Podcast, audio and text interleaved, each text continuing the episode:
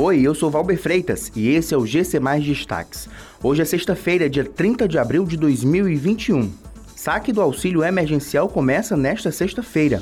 Copa Sul-Americana, Bolivar empata e Ceará termina a segunda rodada na liderança do grupo C. Vacina da gripe, primeiro grupo tem até dia 10 de maio para receber o imunizante da H1N1. A partir desta sexta-feira, a Caixa Econômica começa a liberar o saque da primeira parcela do auxílio emergencial. Esse processo segue um calendário determinado pelo banco, seguindo o mês de nascimento do beneficiário. Hoje, os trabalhadores autônomos e inscritos no CAD Único, nascidos em janeiro, podem sacar a primeira parcela ou transferi-la para uma conta corrente. O dinheiro havia sido depositado na conta Poupança Social Digital em 6 de abril. O benefício podia ser movimentado apenas no Caixa Tem. Em duelo boliviano que chegou à segunda rodada do Grupo C da Copa Sul-Americana, Jorge Wisterman e Bolivar empataram em 0 a 0 na noite de ontem no estádio Félix Capriles, em Cochabamba. Com o resultado, o Ceará se manteve na ponta da tabela e terminou a rodada mais uma vez na liderança da chave.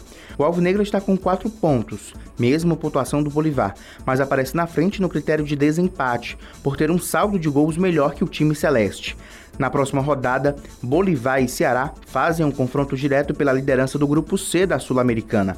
A partida está marcada para quarta-feira no estádio Hernando Siles, em La Paz, na Bolívia.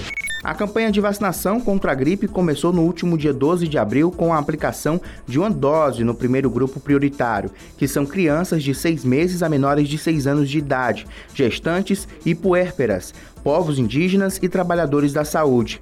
Este público deve procurar uma unidade básica de saúde até o dia 10 de maio, data em que deve começar a segunda fase da vacinação da gripe para a população de Fortaleza. Além dos postos de saúde, o centro de Meireles, na Avenida Antônio Justa, também está aplicando imunizante da H1N1.